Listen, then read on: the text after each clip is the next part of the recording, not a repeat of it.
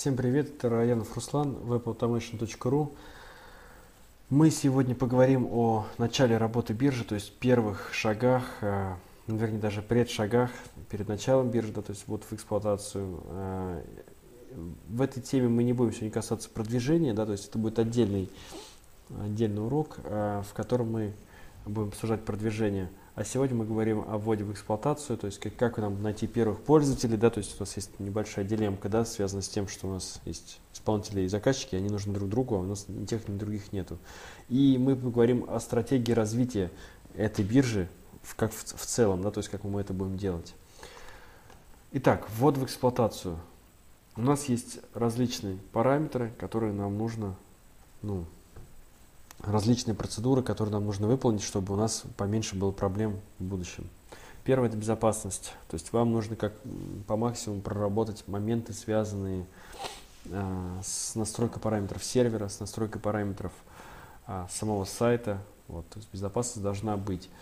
Первое – это, соответственно, сами, вот, ну, то есть по серверу мы настраиваем, чтобы у нас был брандбауэр работал, э, чтобы у нас э, в базе данных были выставлены правильные корректные параметры, например, запрещаем доступ по IP, да, то есть чтобы у нас баз данных, например, только вот определенные IP имели доступ.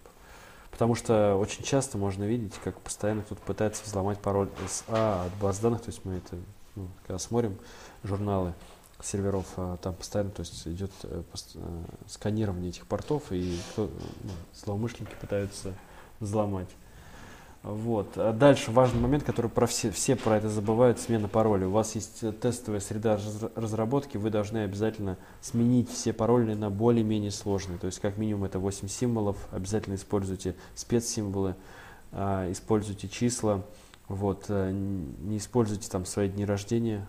Э, самый простой способ это вы берете два каких-то слова, переводите на латинское слово и добавляете пару там чисел и и латинских знаков. Так обычно делаю я, то есть э, я, я не думаю, что это вам поможет как-то взломать мои пароли. Например, берем пароль э, клавиатуры, ну давайте проще.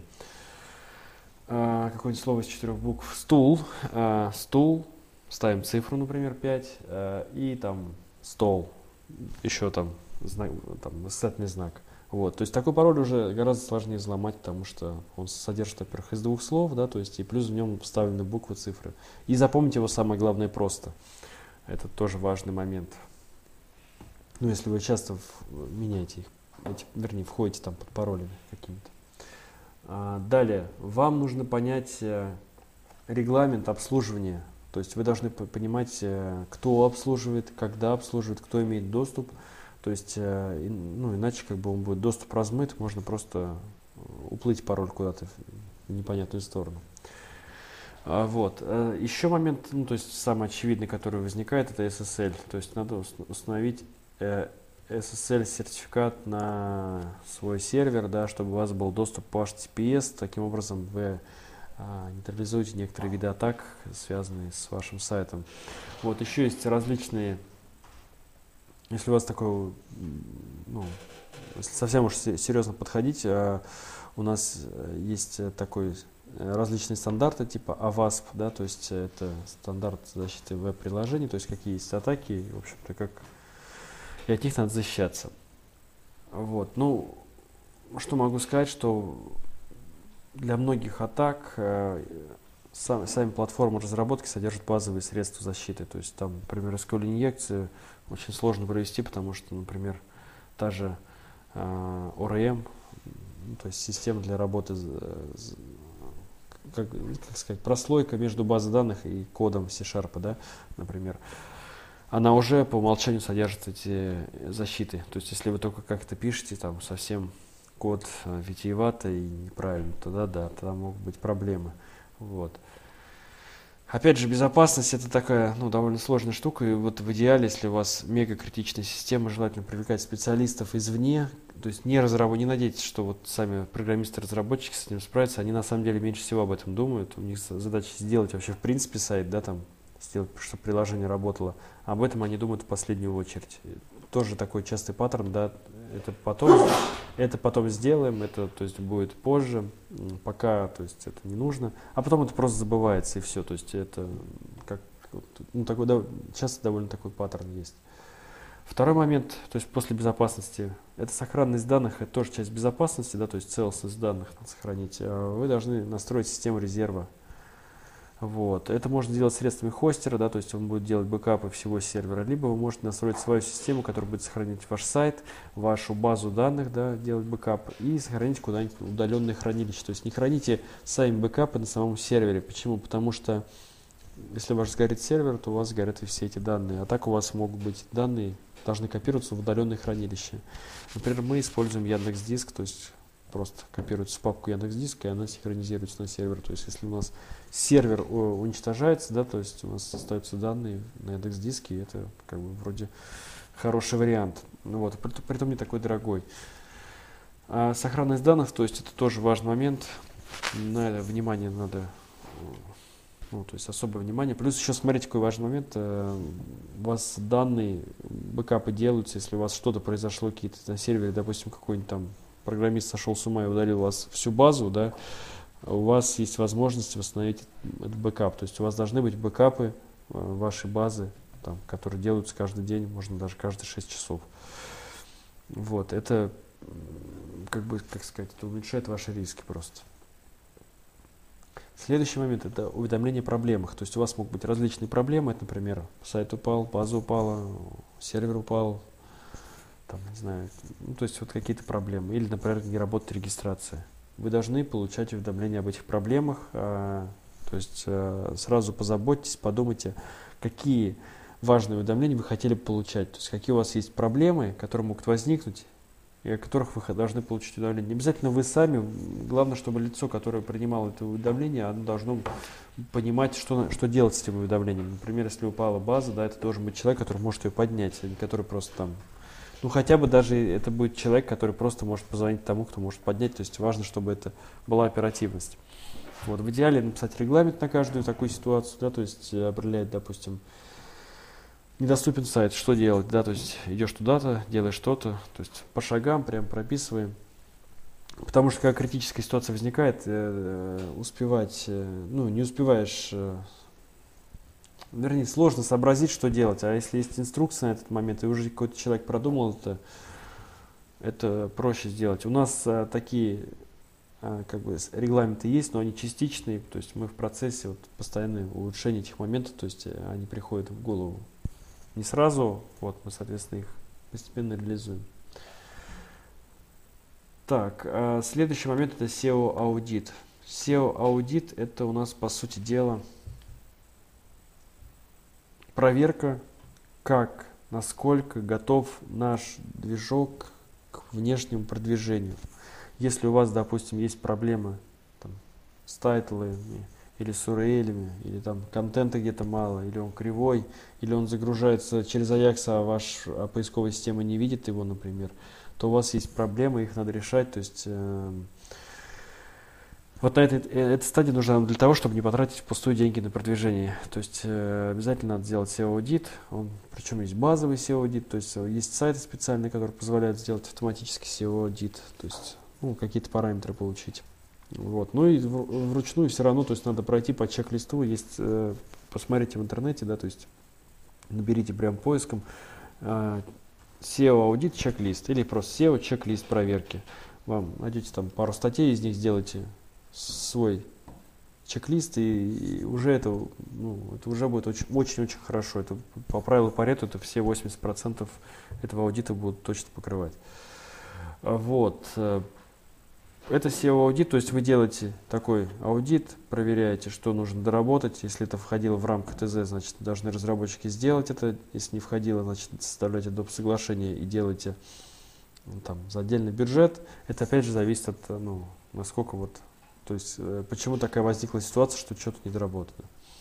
Вот. В любом случае, главное это сделать. То есть, неважно, как вы там разберетесь, да, то есть, важно, что у вас в итоге Э, э, это, эти работы будут сделаны, и у вас движок будет готов к продвижению, то есть к дальнейшей части. Дальше у нас значит, идет аудит быстродействия и нагрузки, то есть вы проверяете, что у нас все хорошо работает. Вот, есть, ну, по сути дела, можно здесь использовать два сервиса. Первый это Google PageSpeed, да, который, в общем, наверное, все знают, а, в котором вы просто вводите имя сайта и получаете, что вот у него такая вот не очень хорошая там э, как сказать, быстродействие, быстродействие. И он показывает конкретные рекомендации, что нужно сделать, чтобы увеличить это быстродействие. Вот.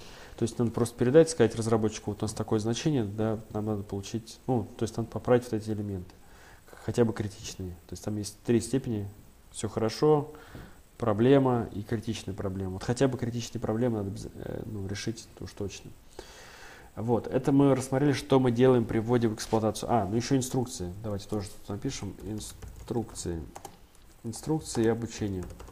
Обучение можно делать в виде видео, либо в виде текста. Самое простое. Э, лучше не делать обучение в виде просто вот позвони мне, я тебе все покажу.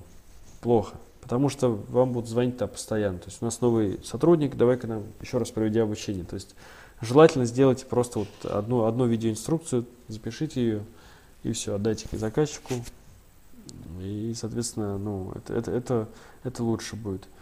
Вот. Что должна содержать видеоинструкция? Она должна описывать все типичные процессы, плюс нюансы в плане, вот, ну, бывают такие там какие-то чит-коды, да, образно говоря, которые должны знать э, ну, исполнители, то есть чтобы, что упрощает их работу.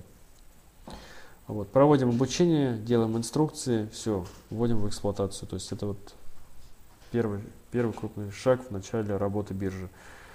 Вот. Где мы будем брать первых пользователей. Второй вопрос такой крупный, то есть дилемма первых пользователей. С одной стороны у нас есть исполнители, с другой стороны заказчики. Исполнителям нужны заказчики, а заказчикам нужны исполнители. То есть у нас такая вот. А у нас нет ни тех, ни других. То есть приходит, допустим, на сайт заказчик и смотрит, нет исполнителя, уходит.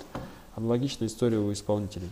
Что с этим делать? То есть как вы будете решать эту проблему? Пока вот подумайте сами, то есть, э, ну, то есть э, для себя вот просто какие есть варианты. Вот. А я вам сейчас вот, ну, соответственно, их свои варианты, свои варианты скажу, то есть какие я считаю вот наиболее перспективные а, способы поиска таких а, первых пользователей. Первый, значит, а, лояльные поставщики. То есть вам нужно набрать, если, допустим, вы сам поставщик, да, то есть вы делаете биржу не просто так в это, именно в этой отрасли, вы, скорее всего, то есть как-то с ней связаны. Вы, возможно, либо поставщик, либо заказчик. Вот. Возможно, у вас есть лояльные поставщики, то есть это коллеги, то есть это, ну, вернее, коллеги, это, так скажем, другие фирмы, которые готовы тоже поучаствовать, вы им объясните, то есть они вас знают, вы им говорите, вот это будет круто, потому-то, потому-то, мы вам сделаем хорошие условия там и так далее. А, вот, то есть лояльные поставщики, вы их добавляете, вы сами все за них делаете, от них ничего не требуете, то есть потому что они делать ничего не будут, ну как бы это для них лишние затраты. А, вот, и, соответственно, добавляете и все. Вот второй момент. Третий, ой, второй момент это парсинг с других сайтов. Вы просто берете другую биржу или там каталог э, по своему городу, там, или ну, берете тугис, образно говоря, по определенной этой, парсите его, получаете эти компании, регистрируете их в системе своей, вот у вас какой-то начальный есть каталог. То есть так тоже можно делать, в принципе, тоже, почему, почему бы нет. А, третье. Самостоятельное заполнение каталога. Ну, вы, по сути дела, созваниваетесь с разными компаниями, говорите, мы делаем биржу, от вас ничего не требуется. Вот. Мы сами все заполним. Если все получится, вы будете получать лишние заказы. Если не получится, вы как бы не в минусе, а вам просто мы создали небольшую лишнюю рекламу. Вот, то есть от них ничего не требуется, просто вот информацию и все. Дайте нам в каком-то виде. Есть может там просто ссылка сайта или там у вас есть прайс. В общем, вы его обработали, занесли в систему, вот у вас появился поставщик. Реально. Опять же, заметьте, мы идем от поставщиков. Клиентов вы так не приведете. То есть именно поставщики. Потому что поставщики, поставщикам надо идти от их интересов. Им надо забывать свою продукцию. Или услуги, там, не знаю, что они производят. Им важно искать клиентов. Вот. Вы им помогаете в этом деле. То есть вы бесплатно для них делаете какую-то работу, которая может привести к заказам. Это важно понимать. То есть им тоже это выгодно, не только вам это выгодно, им тоже очень выгодно, и, соответственно, они должны это делать. Вот. И еще один момент, это как бы не является способом, да, то есть это просто надбавочка, так скажем. Это привлекательные условия для первых пользователей. То есть вы должны сказать своим пользователям, что вот э, мы вас как бы добавим на биржу, да, и мы вам за это кое-что дадим. То есть, а что именно, да, то есть спросите вы. В первую очередь это просто вы делаете им премиум аккаунтом там, на 5 лет. Ну не на 5, конечно, на год, допустим, на 6 месяцев, неважно. То есть вы даете, главное, аккаунт Pro на какое-то время, и он будет как бы выделяться среди остальных. Понятное дело, что для всех, как бы, если дашь всем аккаунт Pro, у всех как бы будет премиум, то есть это будет не очень красиво, но для первых ключевых, допустим, первых 10 там вы даете аккаунт Pro там на, на год вперед, все или на, для первых 100, вот, а потом уже они сами как хотят добавляются. Вот опять же, если увидеть, что там есть 100 исполнителей, допустим, ну, компаний, то есть я не говорю сейчас про широкие, да, там фриланс-площадки, а именно, то есть какая-то ниша, там стоматология, например, да.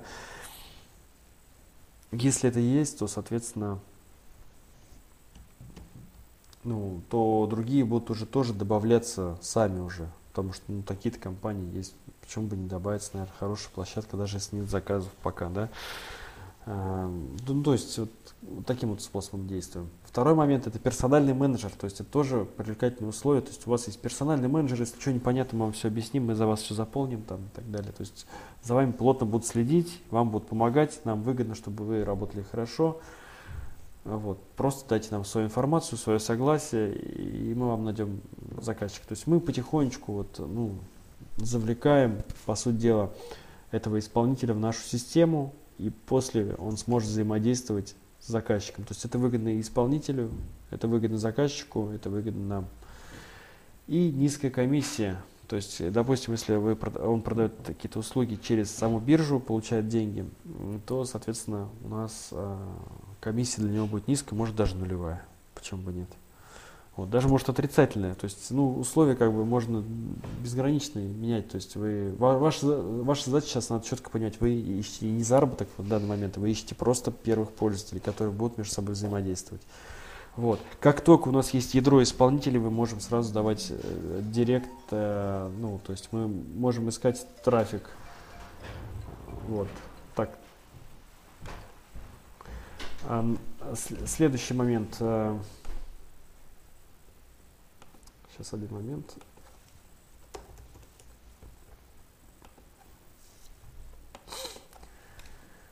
Следующий момент, то есть мы ищем клиентов, заказчиков для этих исполнителей. Это уже просто стандартное средство, то есть мы приводим трафик, э, они приходят, смотрят, выбирают исполнителей, ну и пошел процесс. Теперь дальше стратегия развития сервиса. Это следующий момент, то есть как мы будем развивать сервис. Первый момент – это мы делаем правки развития по обратной связи. То есть мы не делаем что-то такое вот сразу глобальное. То есть мы движемся мелкими шажками, смотрим реакцию, исправляем, еще, опять смотрим реакцию. Такие, таким образом мы двигаемся. То есть не надо делать резких движений, больших вложений, больших там крупных там этапов там на полгода, да, один этап. Лучше внедрить, посмотреть, доработать, еще раз посмотреть и так далее. Вот и мы смотрим а, на реальную потребность. То есть мы не должны э, думать, что там что-то мы заработаем на трафике и так далее. Это все не важно на самом деле. Важно то, что вы решаете реальную потребность. Если она есть в реальности, то биржа будет жива. Если ее нету, а, все это бессмысленно. То есть как бы вы там ни кочевряжились, вы все равно, эта биржа загнется. То есть нужна реальная потребность. И вы должны четко видеть, четко понимать, э, что вы, какую проблему вы решаете какой вы сервис даете. То есть может ли, могут ли они без вас работать. Вот. Если это будет, то, соответственно, все хорошо. Вот. Ну и используем активную аналитику, то есть это та же обратная связь э, и реальный отзыв от реальных клиентов, главное. То есть вы не используете свое мнение как э, определяющее, а вы используете реальных потребителей, что они вам говорят, что они хотят, что им не нравится, что, их, что они что их там, что, ну, что их раздражает. Э, вот вы должны понимать э, полностью вот э, своего потребителя, тогда, соответственно, будет гораздо точнее ваше решение. А если вы будете действовать на основании своих просто умозаключений, вот я там хорошо знаю своего потребителя, я думаю, ему нужно там так-то сделать. Вот. Это очень сомнительный способ, особенно если вы очень до, если у вас есть крупные шажки. Если вы мелкими шажками, то можно так делать. Но если у вас крупные шаги, это все очень сильно подрывает, потому что вы будете жить, э, смотря на свое отражение, то есть а не на реальный рынок. Вот, мы рассмотрели начало работы биржи, то есть это вот три первых момента, ввод в эксплуатацию, проблемы первых пользователей и стратегия развития вообще в целом биржи. Вот. А следующий как сказать, уроки, может быть, о касте, неважно. В нем будем рассматривать продвижение, то есть какие моменты есть связаны с продвижением. Все, спасибо.